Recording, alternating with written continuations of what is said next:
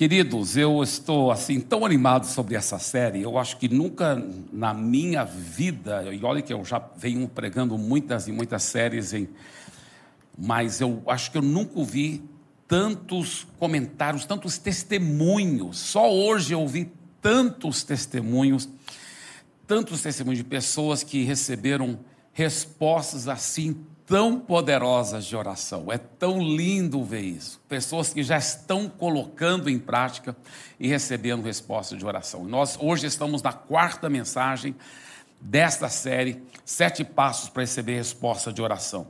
E a boa notícia é que qualquer cristão pode colocar esses passos em prática e receber respostas. E é impressionante que quando as pessoas começam a aprender como orar da forma bíblica, elas começam a ganhar tantos resultados que aí esses cristãos oram muito, eles acabam orando muito sobre tudo, porque eles começam a ver por que, que a Bíblia diz orai sem cessar, porque realmente funciona. Vamos só recordar os primeiros três passos, porque nós já ah, ensinamos aqui sobre os primeiros três passos para receber resposta de oração. Vamos lá. Passo número um: confirme no espírito o que você quer e encontre as escrituras que sustentam o seu pedido. Obviamente, você nunca vai poder orar em fé sobre um assunto se você não souber a vontade de Deus. Jesus, vez após vez, falava: olha, se você pedir em fé, você vai receber. Jesus sempre falava assim, isso. Se você não duvidar, mas crer no coração que o que você está pedindo, você está recebendo, então você vai receber. Jesus sempre falava, tem que orar em fé. Agora, como que eu posso orar em fé se eu tiver dúvida se aquilo é a vontade de Deus ou não? Então, não pode ter essa dúvida. Para não ter essa dúvida, só tem um jeito. Eu tenho que ir para a palavra de Deus, porque a palavra de Deus é a vontade de Deus. Então, quando eu tenho as escrituras que sustentam o meu pedido, aí com certeza eu posso orar com muita fé. Passo número dois: faça seu pedido a Deus e creia que naquele instante você já recebeu. Interessante esse segundo passo, porque o primeiro passo foi só pegando as escrituras para sustentar seu pedido, foi a preparação. Mas no segundo passo é quando você faz a oração em si. Só que ele já quebra muitos é, paradigmas bem aqui. Por quê? Muitos paradigmas são quebrados aqui. Por quê? Porque muitos cristãos oravam errado. Você começa a ver por aqui, olha, porque eles oram esperando um dia receber a resposta de oração. Ah, eu creio que eu vou receber. Não é isso que a Bíblia ensina. Nós mostramos claramente em Marcos 11, 24 e outros textos também, como João, 1 João 5, 14 e 15. O que, que a Bíblia fala lá? Ele diz assim, em Marcos 11, 24, fala, tudo que você pedir em oração, crê, crê que já recebeu. Como que crê que já recebeu?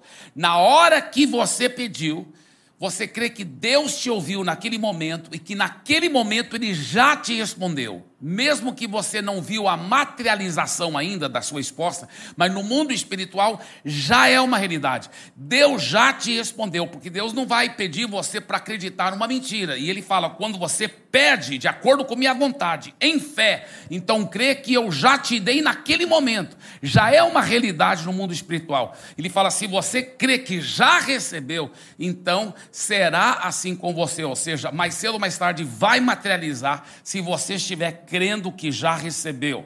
Então, esse é o, é o segundo passo. Interessante que, já no segundo passo, você já orou e creu que né, já recebeu. Quais são os próximos cinco passos? São todos para reforçar essa fé. Porque é aí que o maligno faz tudo para roubar a sua fé, para que aquele seu milagre, aquele seu pedido não se materialize.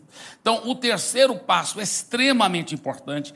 Agradeça a Deus pela resposta de oração e faz com que cada pensamento e desejo afirme que você já tem aquilo que tem pedido. Então, obviamente, você creu que Deus já te deu, mesmo que ainda não materializou, mas está no mundo espiritual, então você começa a agradecer a Deus. Você começa a agradecer a Deus. E eu aprendi com o meu Xará, Abraão, na Bíblia, né? Porque meu nome Abe é apelido, realmente meu nome do meio é Abraham, né? Abraão. E eu aprendi com ele o seguinte, Romanos 4:20, que fala assim, que Abraão, ele fortaleceu-se na fé, continuamente dando graças a Deus, glória a Deus. Então, uma vez que você pediu, creu que Deus já te deu, então você fica agradecendo, agradecendo, sua fé vai fortalecendo e aí o milagre vai materializar. E aqui é um grande segredo, esse passo número 3 aqui. Eu tenho usado isso constantemente na minha vida de oração, esse passo número 3. Quantas vezes eu lembro, tinha uma época na minha vida e a, da minha esposa que nós estávamos precisando muito de mais finanças. E as, as coisas estavam sérias.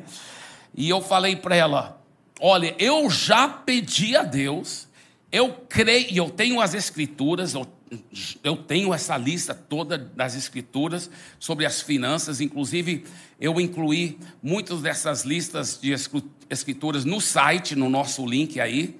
E eu falei: eu já tenho as escrituras, eu já orei, eu creio que Deus já nos deu. Mas não materializou ainda. Eu falei para ela: eu vou só agradecer a Deus. Vou separar meia hora só para agradecer a Deus, então. Por quê? Porque aprendi com o meu xará. O Abraão, ele fortaleceu a sua fé continuamente dando glória a Deus. E a sua fé foi sendo fortalecida enquanto ele dava glória a Deus. Eu falei, vou separar meia hora então só para agradecer a Deus porque essas finanças que nós precisamos, que era X tanto, já materializou, já vejo, baseado nessas escrituras, YX, tudo que aqui na Bíblia promete que Deus vai suprir nossas necessidades. E eu fiquei lá então só agradecendo a Deus, louvando a Deus por meia hora, só agradecendo a Deus, orando em línguas, cantando em línguas, agradecendo, louvando. Não materializou aquele dia. Falei, no próximo dia eu falei, vou separar mais meia hora, só agradecendo, só fortalecendo minha fé, agradecendo, agradecendo, agradecendo. E olha, rapidamente começou a materializar, bênçãos financeiras vieram, impressionante como isso funciona. Vamos ler esse número 3 todos juntos de novo, em voz alta. Agora todos juntos em voz alta. Vamos lá. Agradeça a Deus pela resposta de oração e faça com que cada pensamento e desejo afirme que você já tem aquilo que tem pedido. Tem uma jovem aqui dessa igreja que estava desempregada e ela, aprendendo esses segredos, ela orou em fé creu que já recebeu, né? ela tinha as escrituras, tem tantas escrituras que prometem que Deus vai suprir nossas necessidades. Ela orou em fé, baseado nas escrituras, e, e, e, recebeu. Pela fé, eu já estou empregada. E ela agradeceu a Deus. Aí, o próximo domingo, estava lá no culto, aqui na, na, na, na Paz Church, São Paulo. E aí, quando no final do culto, a gente sempre ora para as pessoas, né? Alguém que estava sentado ao lado dela, sabendo que ela estava, né, crendo, né, pelo emprego, falou assim: vai lá na frente, né, é, vai lá pedir oração para você ser, né, ter o seu emprego. Ela falou: não, eu já recebi meu emprego, já é uma realidade no mundo espiritual. A pessoa fala: que emprego? Eu não sei qual emprego, só sei que eu já recebi já é meu emprego, eu já recebi no mundo espiritual. Olha só, olha o que está escrito aí. Faça com que cada desejo afirme que você já tem aquilo que tem pedido. Se ela tivesse ido lá na frente, ah, pastor, ore por mim, para Deus me dar emprego. Aí ela teria anulado a fé dela. Ela teria anulado a fé. O que, que teria adiantado? Porque se a Bíblia fala que é para você crer que já recebeu, seria totalmente incoerente agora dizer eu não recebi. Ou você crê que já recebeu, ou você não recebeu, um dos dois. Agora, deixa, escuta bem. Deixa eu abrir um parênteses aqui. Eu estou falando de oração que você está pedindo algo para você mesmo, tá? Não é algo para outra pessoa. Quando é oração que envolve a vontade de outra pessoa, aí sim, às vezes, você deve ficar repetindo. Tá? São outras regras de oração quando se refere à oração de intercessão. Hoje mesmo alguém estava me perguntando sobre isso. Eu falei, não, quando envolve o, o, a vontade do outro, às vezes Deus vai te mandar ficar repetindo, mas mesmo assim fica declarando fé. Pai, eu creio que o Senhor está me ouvindo e eu vou perseverar aqui na tua presença e tomando posse em prol daquela pessoa. Quando é para outra pessoa, às vezes você fica repetindo, mas mesmo assim com um tom de fé, com uma atmosfera de fé. Agora, quando você está pedindo para você mesmo, Aí, meu irmão, você pede uma vez, você crê que Deus já te deu, acabou, pronto, e fica agradecendo, entendeu? Então, aquela jovem está de parabéns, porque quando a pessoa falou, vai, vai orar, vai receber oração para receber, ela falou, não. Agora, não teria sido errado se ela tivesse ido lá na frente, falado assim, pastor, quero que o senhor concorde em fé comigo, que eu já recebi, vamos só agradecer a Deus. Aí tudo bem, aí está reforçando a fé dela mas para ir lá e, e, a, e agir como se Deus não tivesse respondido a oração e anular anular a fé e a oração. Olha só que coisa forte. Sabe o que aconteceu? Ela não foi lá na frente, não. Ela falou: não, já recebi. Pessoas que já receberam vão lá na frente? Não, já recebi. Eu já tenho o meu emprego, aleluia. Aquela semana ela já estava empregada. Aquela semana já materializou o milagre. Está vendo? Funciona mesmo, funciona para a glória de Jesus. Então, vamos agora com o quarto passo para receber resposta de oração. Vigie contra todo pensamento contrário à sua fé, que venha à sua mente. Se tem alguém nesse universo que te odeia, é o maligno, é o diabo e os demônios. E eles não querem que você receba resposta de oração. Eles nem querem que você acredite no poder da oração. Eles não querem mesmo que você tenha esse negócio de fé que você já recebeu. Não querem mesmo. E eles vão jogar, o diabo e os demônios jogam mesmo todo tipo de mentira. E por isso que a Bíblia fala: resistiu o diabo e ele fugirá de vós. A Bíblia fala: Deus não nos tem dado espírito de medo, de covardia a dúvida é, é, é, um espírito maligno. Você precisa resistir. A dúvida e a incredulidade são pensamentos que vêm direta ou indiretamente do maligno. Resista o diabo e as suas dúvidas. Eu gosto muito dessa frase aqui, muito forte. Olha só: desarraigue e anule toda imagem, visão, sugestão, impressão, sonho, sentimentos e pensamentos que não contribuem com a sua fé, que você já recebeu aquilo que tem pedido. E o, e o diabo, ele é tão sujo, ele vai fazer tudo para você perder a sua fé e, e, e jogar é, fora o, o seu milagre. Quantas pessoas é nesse momento que elas perdem o milagre? Elas já receb... pegaram os textos da Bíblia, a oração está sustentada nas Escrituras, elas oram com fé, elas creem que Deus já deu, elas agradecem a Deus, mas aí a dúvida roubou o milagre delas, elas jogam a toalha. É uma coisa muito triste, por isso que você tem que ter muito cuidado e resistir às mentiras do diabo. Existe uma história verdadeira do Brother Hagan, quando ele tinha 15 anos de idade, ele ficou acamado. Ele já estava com uma doença que estava cada vez piorando. Na realidade, eram três doenças incuráveis. Ele tinha um coração deformado, ele tinha uma doença incurável do sangue e ele tinha uma paralisia que foi tomando conta das pernas dele. Com 15 anos de idade, ele já estava paralítico da cintura para baixo, acamado. E, e os médicos falaram que ele nunca iria é, eles achavam que nunca ia passar dos 17 anos de idade. Estava com 15 anos de idade. Já tinha passado é, bem mais do que um ano, agora estava uma semana, uma semana antes de completar 17 anos de idade. Só que, voltando a fita um pouco, depois que ele ficou acamado, que ele começou a ler a Bíblia e buscar a Deus, aí ele, ele ele descobriu que, mesmo sendo membro de uma igreja cristã, ele nunca havia convertido de verdade. Ele teve uma experiência profunda, isso é outra história, mas é muito fantástica. Ele entregou a vida para Jesus, teve uma experiência muito profunda de conversão. Mas, agora ele sabia que ia morrer. Quatro médicos haviam o desenganado. Um havia trabalhado com a famosa, o pessoal da, da Mayo Clinic, que é uma das, das é, talvez é a clínica né, hospitalar mais famosa do mundo, e, e ele havia sido desenganado pelos quatro médicos. Ele já sabia que ia morrer, ele até pediu a Deus: Deus, antes de eu morrer, me avise, porque eu quero chamar minha família, meus parentes e despedir. Mas ele ficou lendo a Bíblia. Claro que ele foi ler no Novo Testamento, porque ele pensou: não vou ter tempo para ler a Bíblia toda. Então ele começou no Novo Testamento. E ele foi ler no Novo Testamento, quando ele chega em Marcos, capítulo 11, né, versículo 24, aonde diz: Tudo que você pedir em oração, crê que naquele momento já recebeu, e aí será assim com você. A ficha caiu, a revelação veio. Ele falou: Eu, eu, eu posso crer que eu já recebi.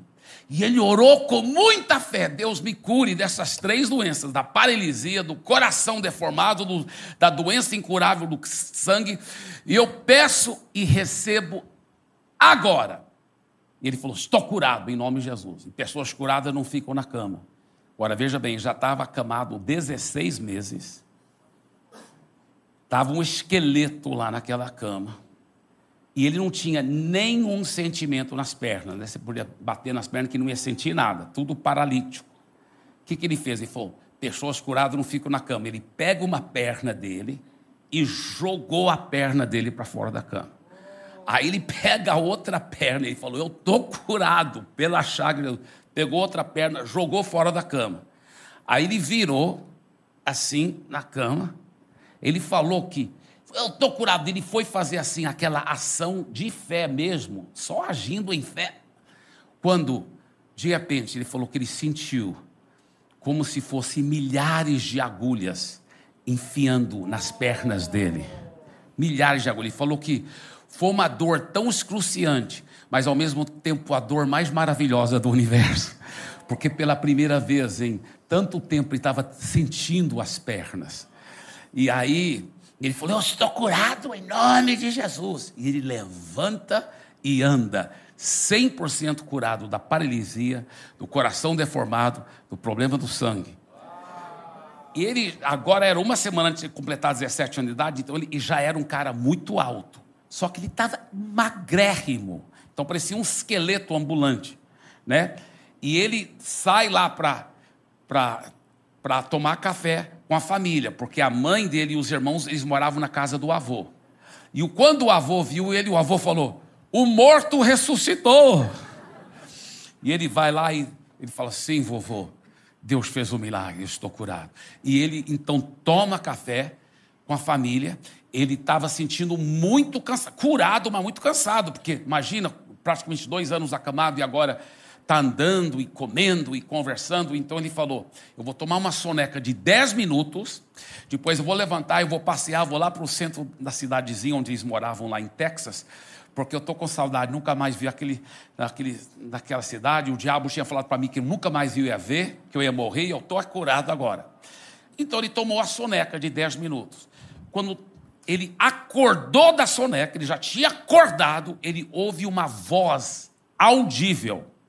A voz audível. E essa voz audível fala assim, inclusive não, foi só uma voz normal, foi uma voz assim daquelas bem religiosas, né? E a voz falou assim: O que é a sua vida?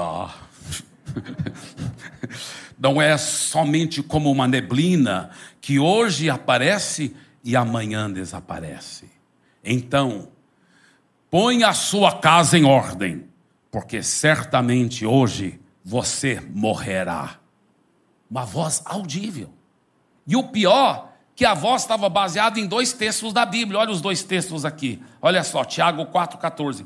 Vocês nem sabem o que lhes acontecerá amanhã, que é a sua vida. Vocês são como a neblina que aparece por um pouco de tempo e depois se dissipa. Isaías 38, 1. Naqueles dias, Ezequias ficou doente à beira da morte. O profeta Isaías, filho de Amós, foi visitá-lo e disse: Assim diz o Senhor: põe a casa em ordem, porque você vai morrer, você não se recuperará. Você sabia que o diabo pode citar as sagradas escrituras? Agora, o diabo é muito sujo. Ele, ele cita até a Bíblia, ele vai distorcer, tirar fora do contexto, para tentar jogar, às vezes, até a Bíblia, para jogar incredulidade em você. Você sabia que você pode usar a Bíblia fora do contexto para tentar provar qualquer coisa? Você sabia que tem um versículo na Bíblia que fala assim: não há Deus, ou seja, não existe Deus. Mas se você ler no contexto, aí você vai ver o que ele está falando. Ele fala assim: o tolo tem dito no seu coração: não existe Deus.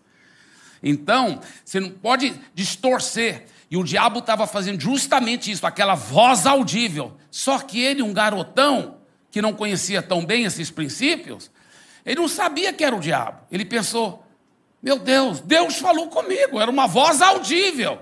Aí ele pensou: mas por que, que ele me curou só para depois eu morrer?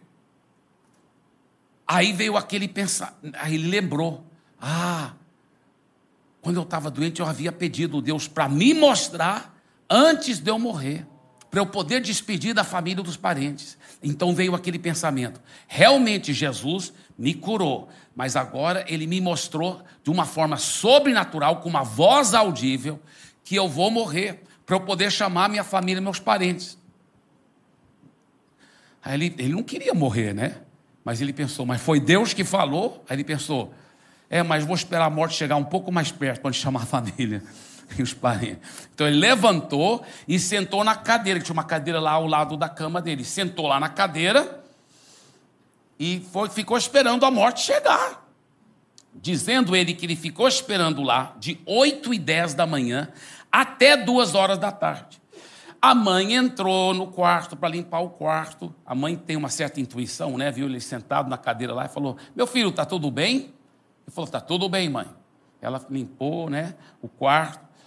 Meu filho, está na hora de almoçar. Ele falou que eles, sabendo que ia morrer, logo, não tinha vontade nenhuma de comer. Ele falou: Não, mãe, não estou com vontade de comer, não, vou ficar aqui. Depois ela trouxe uma bandeja com comida, deu um enjoo. Ele falou: Não, mãe, por favor, tire isso, tire isso, está me dando um enjoo. E ele ficou lá sentado, de 8 e 10 da manhã até 2 da tarde. Duas da tarde, ele ouve uma voz, não era audível. Essa outra voz não era audível, era uma voz que vinha aqui do seu espírito, aonde mora o Espírito Santo. E a voz veio subindo assim, veio subindo. E a voz falava essas palavras assim: Vida longa eu lhe darei e lhe mostrarei a minha salvação. Aí ele pensou: Uau, eu creio que eu estou ouvindo alguma voz falando: Vida longa lhe darei e lhe mostrarei minha salvação. Aí passou um pouco de tempo, aí veio a segunda vez, mais forte: Vida longa eu lhe darei e lhe mostrarei minha salvação.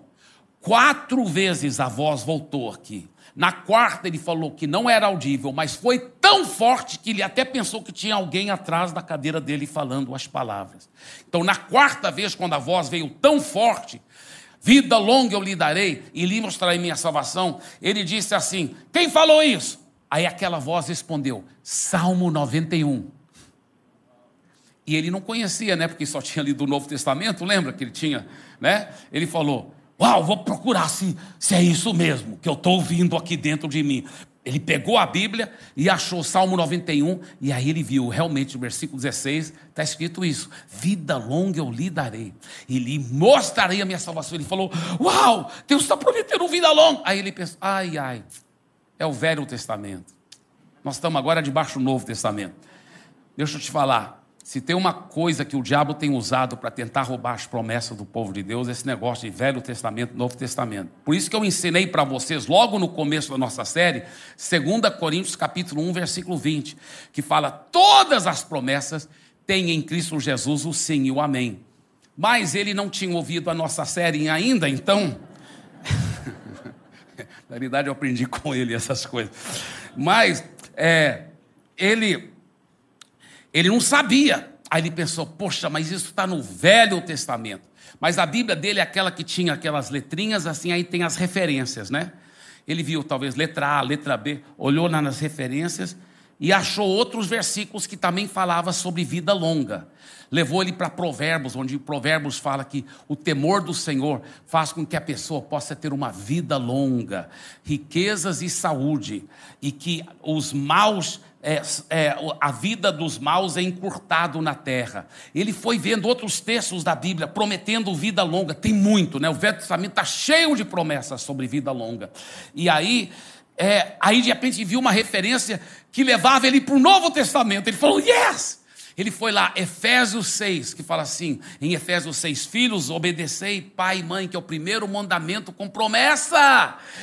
Honra teu pai e tua mãe para que tudo te vá bem e tenhas uma longa vida sobre a terra. Ele falou: está no Novo Testamento e Deus está prometendo uma longa vida. É, um, é meu, é no Novo Testamento. Aí ele, aí ele percebeu o que tinha acontecido. Aquela voz audível não era de Deus, era do maligno. E ele, ele, ele falou que ele ficou em pé com a Bíblia na mão e falou assim: Olha, seu diabo, eu vou viver uma vida longa, eu não aceito suas mentiras. Eu vou viver uma vida longa. Eu vou viver hoje o dia todo. Amanhã ainda estarei vivo. Semana que vem ainda estarei vivo. Mês que vem ainda estarei vivo. Ano que vem ainda estarei vivo. Daqui a 10 anos ainda estarei vivo. Daqui a 20 anos ainda estarei vivo. Daqui a 30 anos ainda estarei vivo. Daqui a 40 anos ainda estarei vivo. Daqui a 50 anos ainda estarei vivo. E tinha 17, né? Com 50 dava quê? 67. Uma pena que ele parou naquela hora, porque ele ainda viveu realmente com saúde perfeita até os 87 anos de idade, quando ele partiu. Mas era para ele ficar falando, daqui a 60, 70. Né?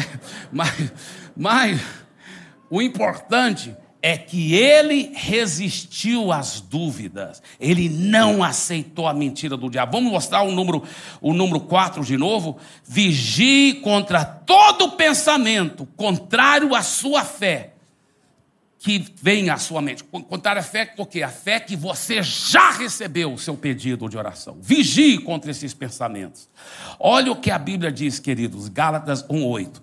Mas ainda que nós, um anjo dos céus, pregue um evangelho diferente daquele que lhes pregamos, que seja amaldiçoado. Olha só, ainda que nós, se eu um dia começar a pregar para você, não, a Bíblia tem defeito, a Bíblia tem várias falhas, não é inerente Sagrada Escritura, tem, vai ter que atualizar a Bíblia, olha, não é bem assim e tal. Se eu mesmo começar a pregar o Evangelho diferente, da palavra de Deus não é para você aceitar. E ele falou que ainda que nós, um anjo dos céus, não é nem um anjo do inferno, é um anjo dos céus, aparecer para você e pregar um evangelho diferente daquele que pregamos, que seja amaldiçoado. É muito forte, é muito forte.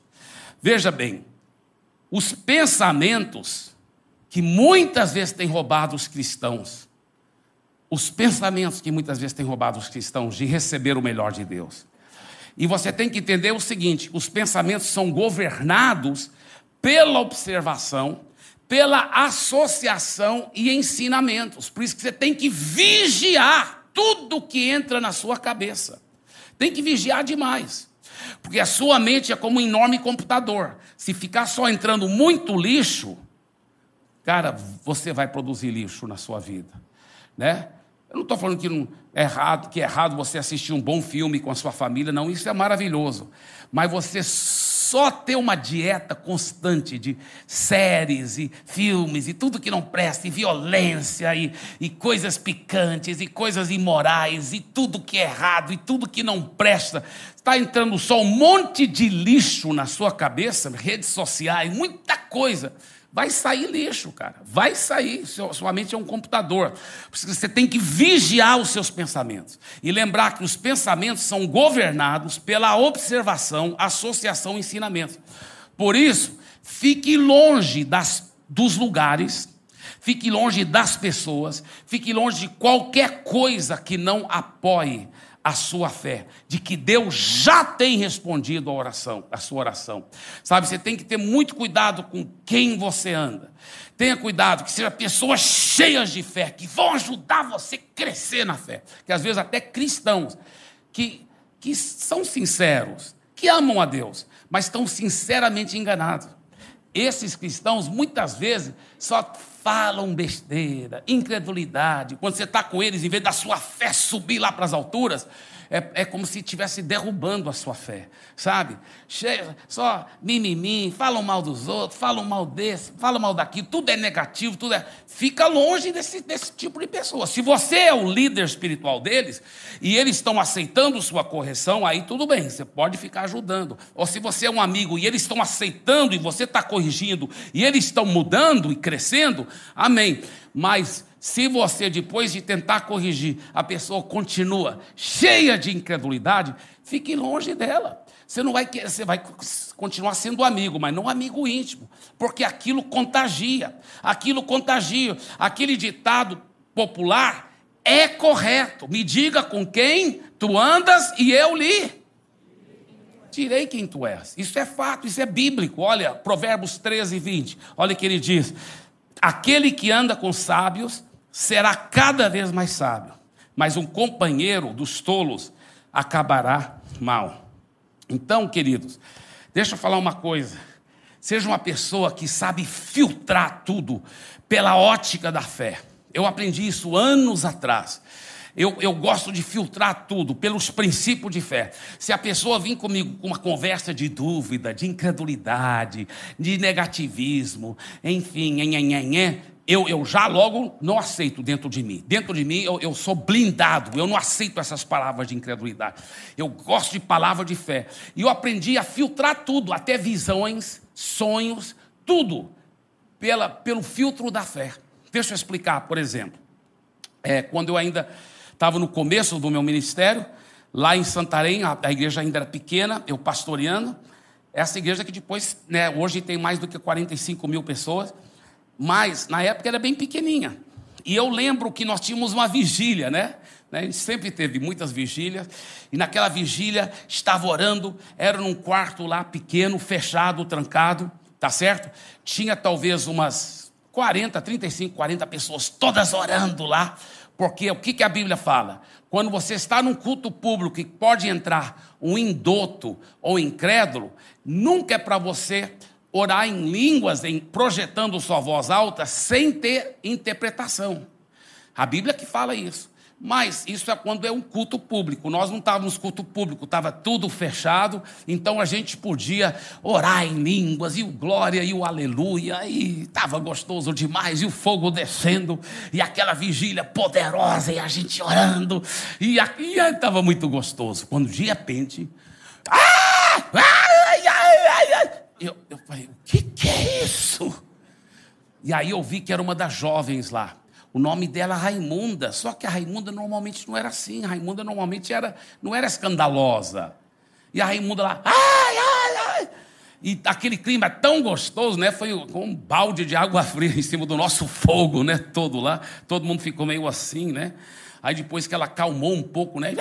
ela ficou gritando e, e chorando e gritando. Ai, ai. Aí eu falei, e ela acalmou um pouco, eu falei, já, já tinha acabado o clima mesmo, né? Eu falei, sim, Raimunda, pode nos contar o que, que aconteceu? Ela falou, pastor, me perdoe, pastor, eu sei que é, é, eu acabei fazendo muito barulho aí, mas foi porque eu fiquei tão abalada, pastor. Mas por que você ficou tão abalada? Pastor, eu tive uma visão. Eu tive uma visão. Então, nos conta a sua visão. Ela falou, foi uma visão, visão horrível, trágica com, parece que ela disse até com morte, foi muita coisa triste. E nessa visão é, é, era um acidente de carro, envolvia um Opala branco. Bem, nessa, nessa época nossa igreja era bem pequenininha, não tinha ninguém com. Para vocês mais antigos que lembram, o Opala era um carrão. E nossa igreja na época lá em Santarém né, não tinha tanta gente rica não, né? Depois ela cresceu muito e e começou a congregar muitos opalas na nossa igreja. Mas, mas naquela época não tinha nenhum opala. E eu, ela falou assim: era um, envolvia um opala branco. Foi horrível. Agora, escuta bem. O que, que talvez alguém que não entende esses princípios de fé diria? Ai meu Deus, e a Raimunda é uma jovem de Deus. Inclusive, depois ela se tornou pastora, ela é pastora da, na Past Church. É, Alguém poderia dizer: essa jovem é muito de Deus. Se Deus deu essa visão para ela, porque vai acontecer mesmo. Então vamos orar para Deus confortar a família, vamos orar para. Enfim, não é mesmo? Muita gente ia fazer isso, mas eu já aprendi o quê? Tudo passa pelo filtro da fé, pelos princípios da palavra que, que diz a Bíblia? Quais as promessas, vez após vez? Mal nenhum te sucederá, praga nenhuma chegará perto da sua tenda, né? toda arma forjada contra ti não prosperará. Enfim, a Bíblia está cheia de promessas. Então eu filtrei por aquilo. Olha, que eu, olha o que eu falei na hora lá, apesar de ser tão jovem, mas na hora, né, eu já entendi esses princípios de fé. Eu falei assim: olha, Raimunda, eu acredito que é é bem provável que essa visão foi de Deus, sim. Foi, é de Deus. Mas eu quero lhe garantir que se foi de Deus, não é porque Deus está dizendo o que vai acontecer, é porque Deus está dizendo para a gente orar para não acontecer. Porque Deus já sabe, até antes de a, o, o, diabo fazer qualquer coisa, quais são os projetos horríveis, destruidores do diabo. E Deus nos revela para a gente orar para aquilo não acontecer.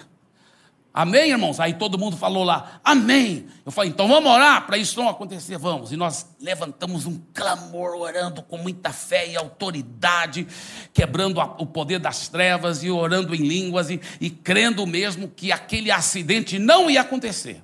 Muito bem, amém. Depois de uns 20 minutos, nós sentimos no mundo espiritual, a oração já foi respondida. Aí continuamos a vigília, que benção. Passou poucos dias. Na época eu era solteiro ainda e eu tinha um Dojão preto V8, né? Muito, muito poderoso. E, e, e eu confesso, irmãos, que na minha imaturidade, muitas vezes talvez eu corria mais do que eu devia, entendeu? E era um dia desse, eu estava descendo a Mendonça Furtado, que é uma das avenidas principais de Santarém, descendo naquela balsona preta assim. E ela, e ela ia, ela corria muito. E ela corria silenciosamente assim, ela vinha assim, uh, aquela bolsa assim. E era preta, né? E tinha um, um, um, uma pessoa que estava no supermercado, um opala branco. E ele deve ter olhado, não viu, talvez por ser preto e também porque eu vinha muito rápido. E ele simplesmente, porque a Avenida Mendonça Furtado é assim, é uma via de mão dupla, mas no, no meio-fio tem um canteiro com árvores. Então, quando ele deu marcha ré do supermercado, ele estava na frente do supermercado assim, quando ele deu marcha ré, ele simplesmente bloqueou a Mendonça todinho, aquela via de ida. Bloqueou todinho, porque um lado era o supermercado, outro lado era o canteiro com as árvores. E eu vinha descendo, quando de repente aquele opala branco, tchum, bloqueando o caminho. Irmãos, eu pela graça de Deus, eu até dirijo razoável. A minha esposa disse que eu dirijo muito bem, então. Mas eu lhe garanto que eu não dirijo tão bem quanto eu dirigi aquele dia. Foi um milagre. Porque eu fiz o cavalo de pau mais bonito que você já viu na sua vida. Estou lhe dizendo. Foi aquele tipo de cavalo de pau que você fala assim, só em filme que fazem isso. Foi uma loucura. O carro, eu fiz assim, e foi cantando assim os quatro. O Pala Branco estava aqui, o Dojão Preto foi cantando os quatro pneus assim, de lado a lado, paralelo assim, a, quase que pega. Eu acho que foi mais ou menos. De, quando ele parou, estava talvez mais ou menos esse tanto, e não bateu no Opala Branco, nem triscou nele. Com aquele barulho dos pneus cantando, né, por causa do motorista tão habilidoso, aí. Aí a multidão veio todo, veio correndo, mas não tinha nada, né? O táxi, o, o, eu acho que era um táxi até, um, um Opala branco, o, o motorista do, do, Opala branco, ele ficou tudo, quando ele viu, né? E tal, e eu, e eu só, isso aí. Aí, aí, aí o Espírito Santo, o Espírito Santo faz assim, filhão, sim, o Espírito Santo falou, Opala branco. Deus, eu nunca imaginava que eu estava orando para proteção da minha própria vida. Se nós não tivéssemos orado aquele dia, talvez eu nem estaria aqui para te contar a história. É, então, como é importante a gente saber discernir as visões e saber agir apropriadamente em cima delas, né? Para a glória de Jesus.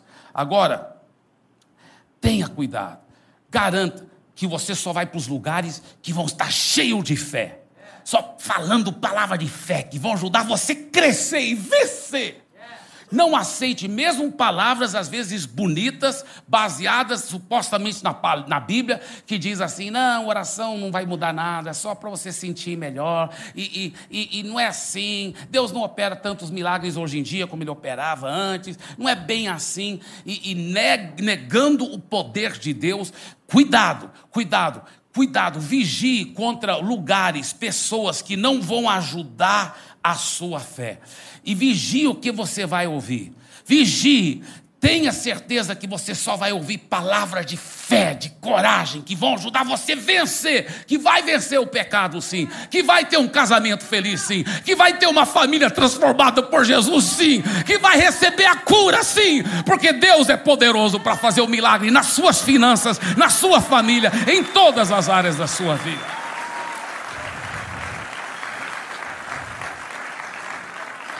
E eu falo com, com muito carinho, desculpa até a, a expressão um pouco forte, mas o seu ouvido não é pinico do diabo não, não aceita coisas de incredulidade, de derrota, pessoas que ficam falando mal dos outros.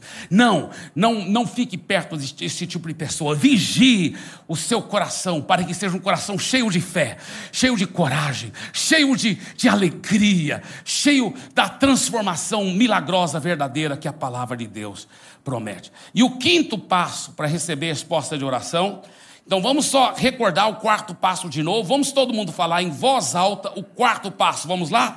Vigie contra todo pensamento contrário à sua fé que venha à sua mente. Tá bem? E agora o quinto. O quinto é, é, você já está vigiando contra os pensamentos contrários. E agora o quinto, medite constantemente nas promessas sobre as quais você tem baseado a sua oração. Lembra que você já pegou aquelas promessas, inicialmente o primeiro passo para sustentar sua oração, então fique agora meditando naquelas promessas, agradecendo a Deus e louvando e meditando naquelas promessas que você já tem aquilo que você pediu. Olha esse texto aqui fenomenal, João capítulo 15, versículo 7. Se vocês permanecerem em mim e as minhas palavras permanecerem em vocês, pedirão o que quiserem e lhes será concedido. Isso é o próprio Jesus que está falando. O que, que ele está dizendo? Se vocês, esse é um se, muito importante. Se vocês permanecerem em mim, o que é permanecer em mim? É continuar seguindo Jesus, continuar tendo Jesus como Senhor e Rei da sua vida. Você vai continuar permanecendo em Cristo, em Cristo. Quem está em Cristo é a nova criatura. Se vocês permanecerem em mim, e não é só permanecer em Cristo, tem o i também e as minhas palavras permanecerem em vocês, meditando, pensando toda hora naquelas promessas, e minhas palavras permanecerem em vocês, aí olha, olha a promessa tão fenomenal: pedirão o que quiserem, e lhes será concedido. Eu, isso é uma história verdadeira. Uma mãe que ela tinha uma menina, eu acho que a menina tinha uns três anos de idade, três ou quatro, e as pernas eram tortas. A menina nem andava porque as duas perninhas eram tudo tortinhas assim.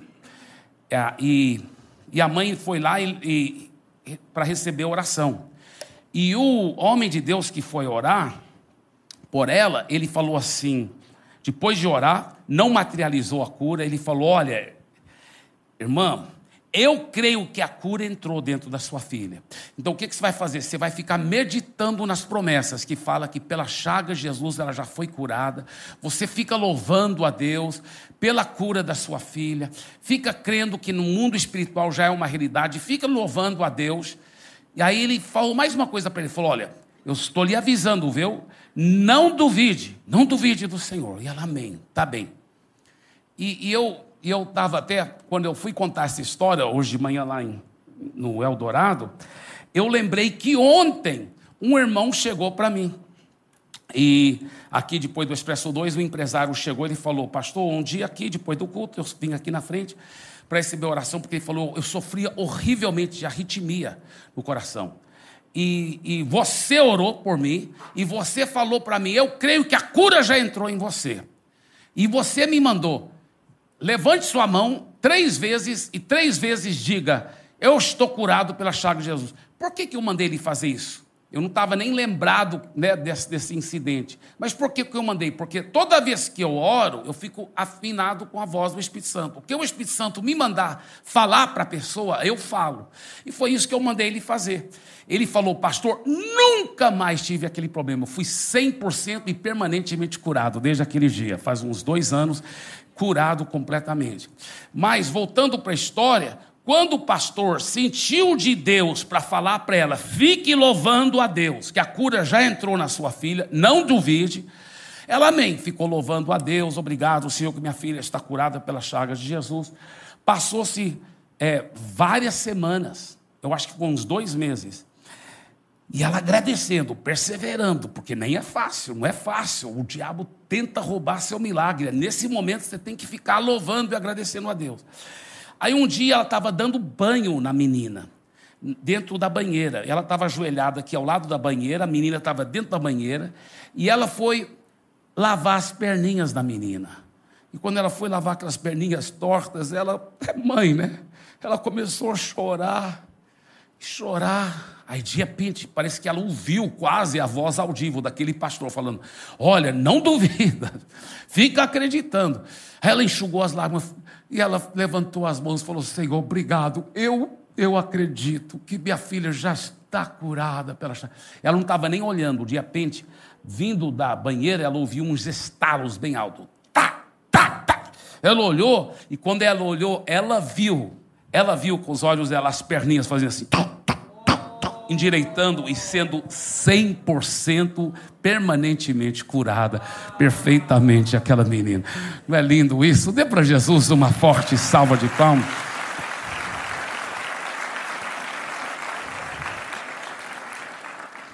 Sabe, é, e, e, e quando não manifesta logo?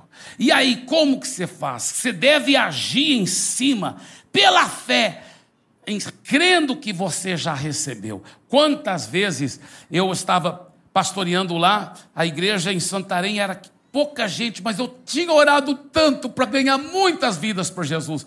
E eu ficava falando, eu estou vendo a multidão. Eu ficava agradecendo e louvando. Eu nunca imaginei que ia ter que demorar tanto, mas Deus falava: persevere, persevere, fique louvando, fique fazendo a minha vontade. E aí as almas começaram a converter, entregar a vida por Jesus. Meu Deus, meu Deus, como funciona? Isso funciona em todas as áreas da sua vida, da sua família, do seu ministério.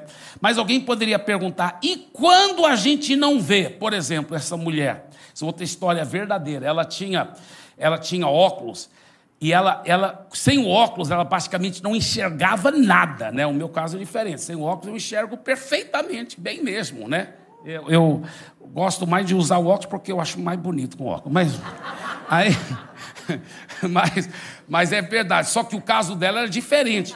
Era como se fosse fundo de garrafa e ela realmente, sem óculos, não enxergava nada. E ela queria tanto ser curada dos olhos. E ela recebeu a oração falou: Estou curada pela chaga de Jesus. Bem, gente curada não usa óculos. Ela jogou os óculos para o lado, e aí de manhã foi preparar o café das crianças, já estava trombando em tudo na cozinha, porque sem o óculos ela não via nada, não via nada. Foi levar as crianças para a escola, subiu na calçada, quase foi atropelando pessoas. Aí ela decidiu usar o óculos, é, tem que usar o óculos, não vou matar alguém. Aí ela voltou para o pastor, pastor, o que, que eu faço? Eu creio que Jesus já me curou. Mas o que, que eu faço? Ele falou: não, não para de usar o óculos. Gente, se não materializou seu milagre ainda, continue tomando remédio para você não morrer. Continue usando o binóculos para você não matar os outros. É, é, até materializar o milagre, não é mesmo? Até materializar o milagre, você vai ficar agradecendo, tomando posse, mas o, o, o pastor falou para ela: não, o que, que você vai fazer? Todo dia, quando você levantar, você coloca o óculos e fala: Obrigado, Senhor, pela chaga de Jesus, estou curado. Vai em cima das promessas, vai meditando, vai declarando. Você está levando os seus filhos para a escola? Você vai declarando, vai agradecendo. Está voltando da escola? Vai agradecendo, meditando em cima das promessas, dia após dia. À noite, quando você tira o óculos e vai deitar, você agradece a Deus que está curado. E ele, ele falou: fica fazendo isso, fique, fique agradecendo, fique agradecendo, fique agradecendo. Isso é uma história verdadeira. Ela ficou fazendo isso por várias semanas, só agradecendo, agradecendo. Numa manhã, ela estava tão acostumada a fazer, ela acordou, ela, obrigado, Senhor, estou curada pela chaga de Jesus, meus olhos estão curados, eu recebo no mundo espiritual já uma realidade, eu vou ficar te louvando, te agradecendo, até materializar, porque eu estou curada pela chaga de Jesus. Ela sempre deixava o óculos bem aqui ao lado da cama dela, ela pega o óculos, coloca no rosto e abre os olhos. Está tudo super embaçado, não enxerga nada. Ela, uai, estou de óculos. Ela tira o óculos e está enxergando perfeitamente. Para a glória de Jesus. Amém? É, a fé funciona poderosamente para a glória de Jesus. Olha que a Bíblia diz: se vocês permanecerem em mim e as minhas palavras permanecerem em vocês, o que? Pedirão o que quiserem. O que quiserem. Mas seja específico. Lembra do Bartimeu? Jesus falou: O que, que você quer? Ele foi específico, mas ele pediu o que ele quis. Ele não, ah, eu não posso pedir minha cura. Não, Senhor, eu, eu quero uma bengala nova. Não, não, eu quero um guia para me guiar. Não, eu quero ver, Senhor. Então seja corajoso. Pedirão o que quiserem. Joga os ombros para trás, levanta bem sua cabeça, olhe para o seu vizinho e fala assim: pode pedir o que você quiser.